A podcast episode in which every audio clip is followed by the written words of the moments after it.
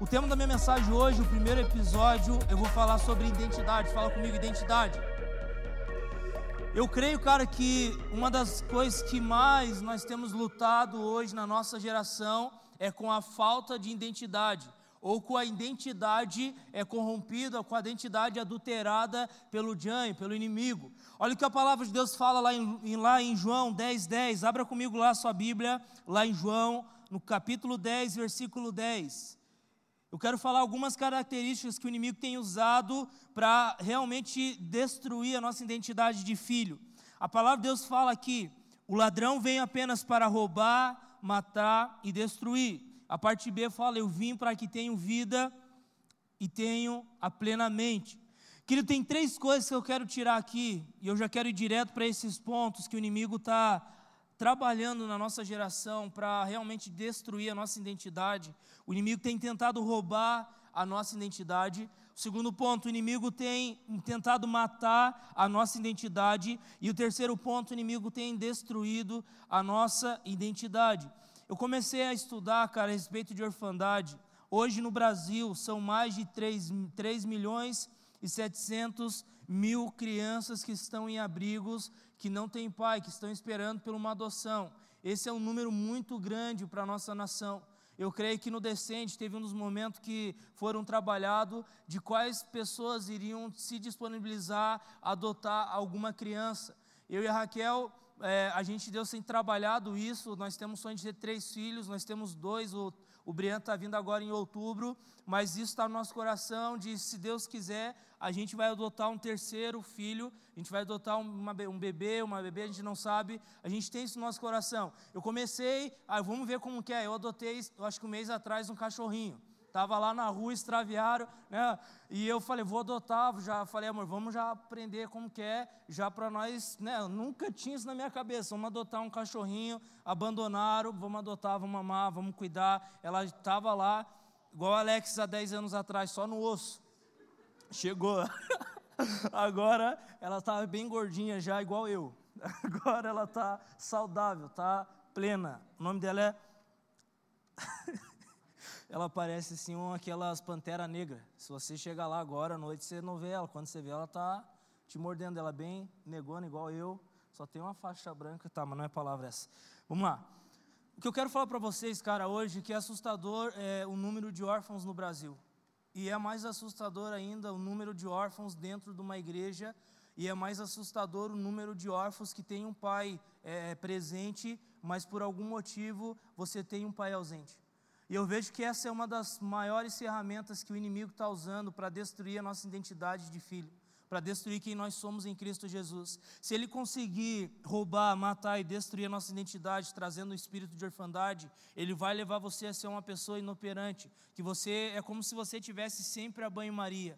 Um órfão, ele vai viver dessa forma, é, no banho-maria. A orfandade, até eu coloquei aqui uma frase, a orfandade, por causa que o inimigo está causando, ele está definindo a nossa identidade. Se você começar a ver a nossa geração é uma da geração que está mais. Qual é a palavra, cara? Ela que está mais, assim, às vezes confusa, vamos dizer assim. Se você olhar a raiz, cara, de o porquê que a nossa geração está desse jeito, é porque a raiz é a orfandade, é a falta de ela saber quem ela é em Cristo Jesus, é a falta da paternidade de Deus. E, cara, é um tempo que nós precisamos se levantar contra isso, porque a, a orfandade está definindo quem as pessoas são. Por exemplo, eu dentro da minha casa, eu tinha meu pai, ele é vivo até hoje, graças a Deus. Porém, eu falei para vocês no começo, o meu pai, por algum motivo, ele não conseguia expressar esse amor para mim, para os meus outros irmãos. E, cara, eu cresci com aquela ausência de paternidade dentro da minha casa. E eu vejo que quando eu, eu levei isso para Deus, eu quis transferir isso para Deus, eu quis falar, jogar muitas vezes na cara de Deus isso que acontecia na minha vida natural. Até que um dia Deus falou muito claro comigo a respeito do amor dele, de pai para mim, e aquilo transformou minha vida. Mas eu vejo que a nossa geração hoje, cara, é uma geração que está confusa, porque tem permitido o inimigo é, trazer sobre nós esse espírito de orfandade. Porque uma pessoa que é órfã, ela fica é, sem estabilidade na vida, ela fica sem perspectiva, ela fica sem esperança. Aqui na, na nossa igreja, nós temos o projeto Semiar, que trabalha nos dois orfanatos aqui da cidade. E se você vê, eu tenho conversado com a Aline e com a Beth, elas constantemente passam o relatório de como é, e a realidade, gente, é assustadora. Aquelas crianças estão dentro daqueles abrigos sem perspectiva nenhuma. Muitos deles estão lá por anos, e quando chegam 18 anos de idade, eles têm que sair. Se eles não forem adotados, eles têm que sair de lá e viver a vida dele do jeito que eles acham que tem que viver. Então é, é, incrível porque eles crescem nessa cultura, sem perspectiva nenhuma, sem sonho, sem um futuro, sem, sem eles realmente almejar algo maior. E eu creio que esse é um dos maiores problemas da nossa geração, uma geração que não sabe o que quer, é uma geração que vive de qualquer forma, é uma geração que não sabe a sua identidade, por isso acha que, ah, eu estou assim hoje, mas amanhã eu posso estar assado. Então nós precisamos, cara, levantar a bandeira do Pai nesses dias, amém? Eu creio que é um tempo, cara, que Deus quer revelar a paternidade sobre mim, sobre você, para realmente falar para nós quem nós somos nele, quem nós somos em Cristo Jesus, para que eu e você possa ser é, um porta-voz de Deus, para que eu e você possa manifestar o reino do Pai nesse tempo, amém? Então é um tempo que nós precisamos ir para a casa do Pai e falar: Pai, eu estou aqui, eu não sei quem eu sou, eu não sei o que eu vou fazer amanhã. Eu tenho visto na minha vida esse espírito de orfandade é dominar a minha vida, mas eu quero liberar algo sobre vocês nessa noite, que a partir de agora esse espírito de orfandade vai ser quebrado pelo amor do Pai. E eu oro, cara, eu declaro sobre a Lighthouse, sobre a nossa cidade, sobre a nossa região, sobre a nossa nação, que Deus vai revelar a nossa verdadeira identidade que nós temos nele, amém? Posso ouvir um amém? Lá em Efésios, cara, abra comigo lá em Efésios 2, no versículo 1 em diante, a palavra de Deus diz assim: Vocês andar, andavam mortos em suas transgressões e pecados, nos quais costumavam viver quando seguiam a presente ordem deste mundo e o príncipe do poder do ar, o espírito que agora está atuando nos que vivem na desobediência. Anteriormente, todos nós também vivíamos entre eles satisfazendo as vontades da nossa, da nossa carne e seguindo os desejos e os pensamentos. Como os outros, éramos, por natureza, merecedores da ira. Essa é a nossa realidade antes de conhecer a Cristo. Vou dar o testemunho do Léo aqui, falar sobre isso, cara, que ele acabou de abrir o coração dele para nós. Eu vejo que nós, cara, muitas vezes estamos assim, vivendo num, de uma forma onde a gente só está satisfazendo os desejos da nossa carne, as nossas pró próprias vontades. E quando eu e você temos essa tendência, é porque falta algo na nossa vida, a identidade. Falta algo em mim e você, de nós sabermos quem nós somos em Cristo Jesus. E nessa série, cara, lá Casa do Pai, eu quero trazer para vocês, a Lighthouse quer trazer para vocês é, a, a verdadeira identidade de quem nós somos em Cristo Jesus. Nós queremos trazer a essência, cara, que eu creio que você precisa entender. Amém? E é incrível, cara, que se você abrir lá em João 8, eu não vou ler a história para nós ganharmos tempo. A palavra de Deus fala que os religiosos pegaram uma mulher no ato. E quando uma mulher era pega no ato de adultério, ela tinha que morrer apedrejada, era isso que a lei falava. E eles queriam testar Jesus e chegaram com aquela mulher até Jesus. Essa passagem está lá em João 8, do versículo 4 em diante. Eu não vou abrir para a gente ganhar tempo aqui. E queridos, é interessante aqui, que aqui é um outro ponto que eu quero falar com vocês. Eu vejo, cara, que quando nós chegamos até a Deus, nós chegamos com vários rótulos.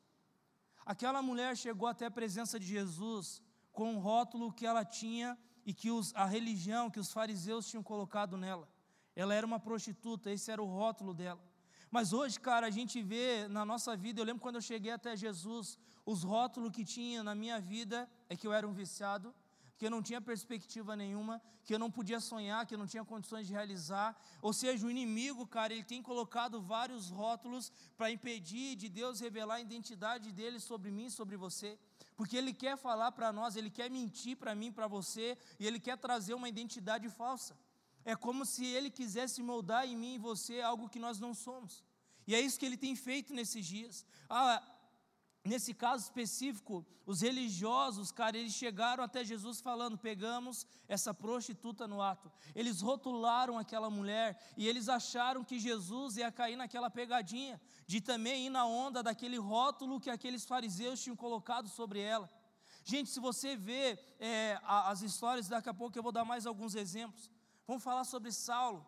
Saulo era um homem que tinha rótulos. Qual era o rótulo que tinha na vida de Saulo? Saulo era o cara que perseguia os filhos de Deus, quando ele teve o um encontro com Jesus, a palavra de Deus fala que ele estava indo para Damasco para prender as pessoas que seguiam a Cristo.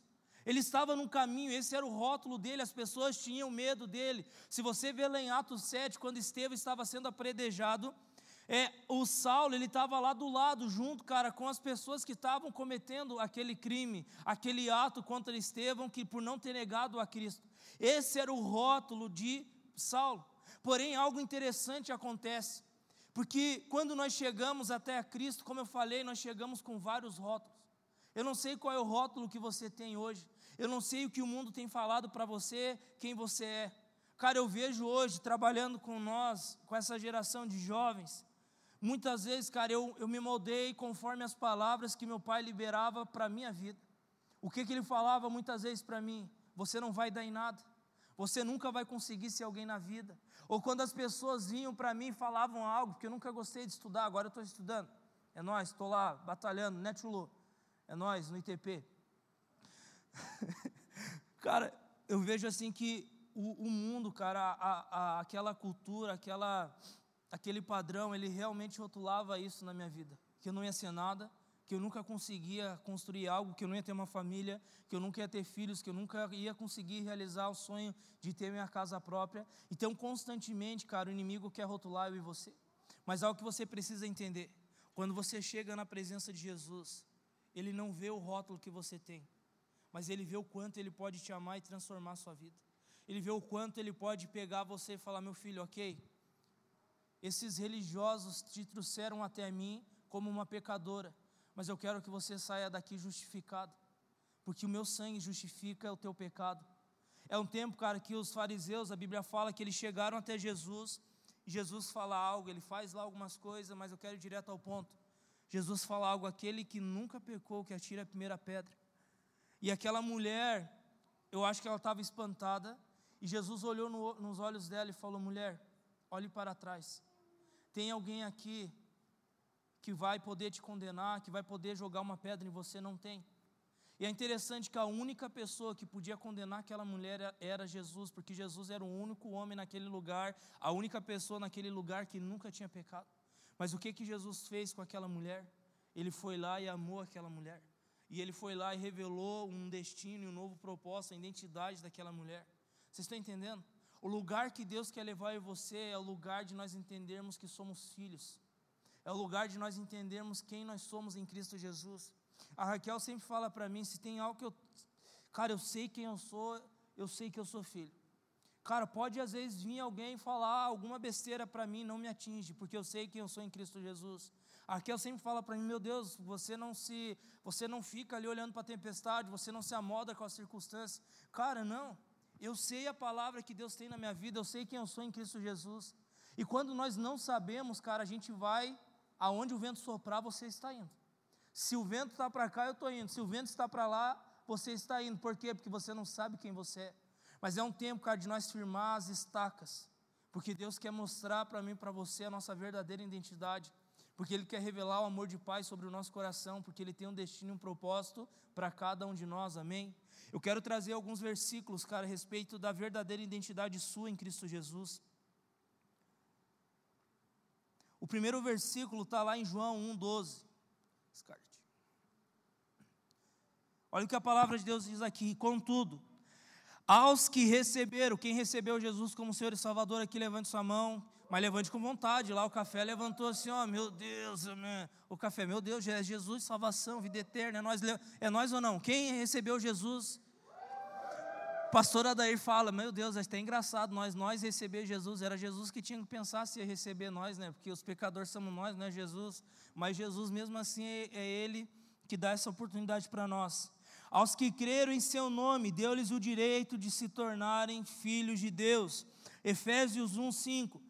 Em amor nos predestinou para sermos adotados como filho por meio de Jesus Cristo, conforme o bom propósito da sua vontade. Olha o que a palavra de Deus fala em 1 João 3:1.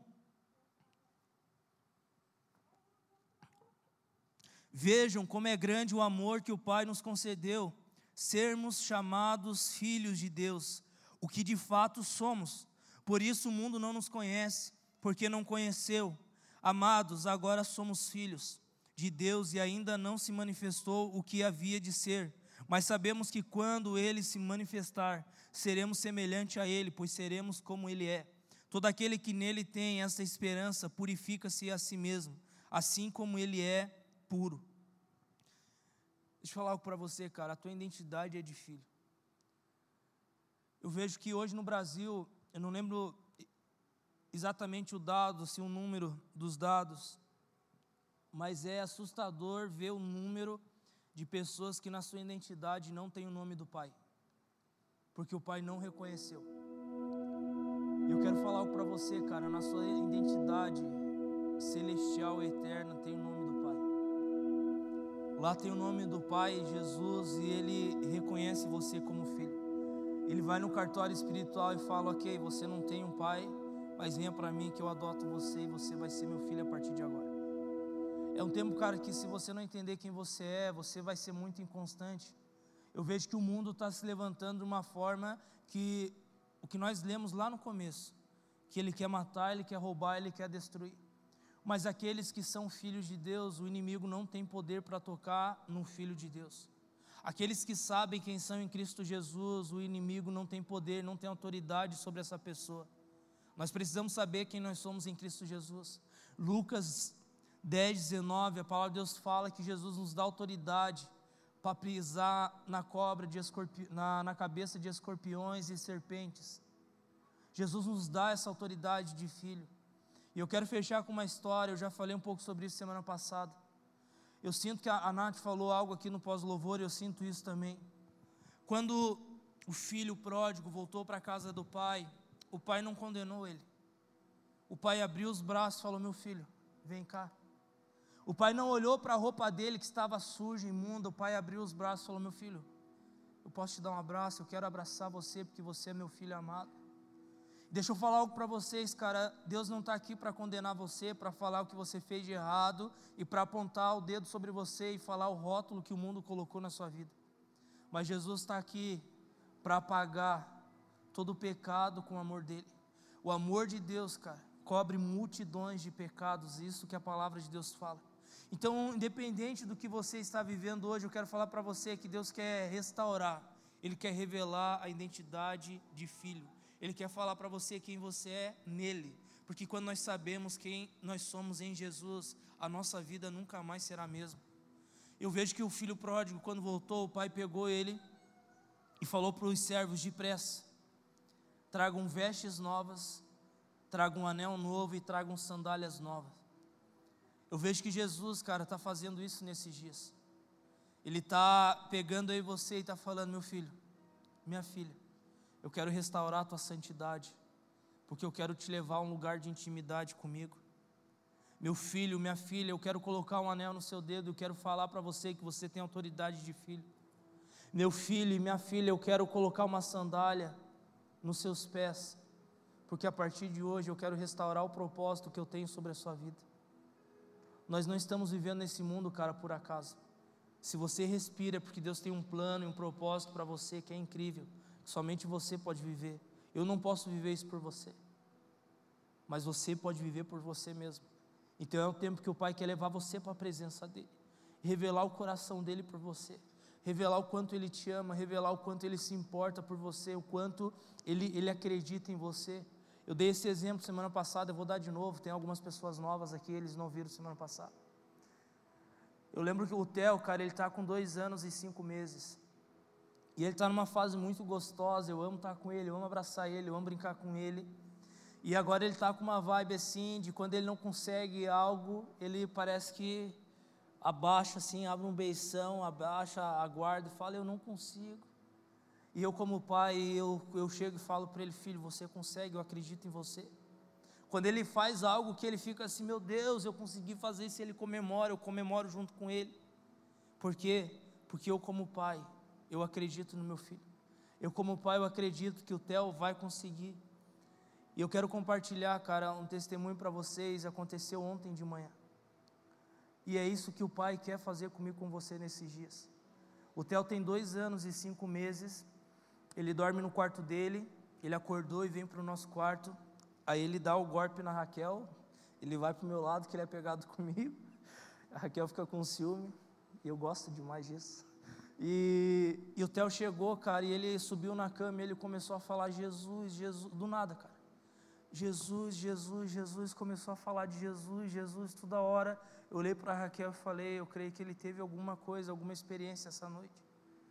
E teve uma outra naquele dia, ele lá na, na, no quarto, ele, na sala, depois ele está falando para Raquel, Jesus e luz, e Jesus e luz.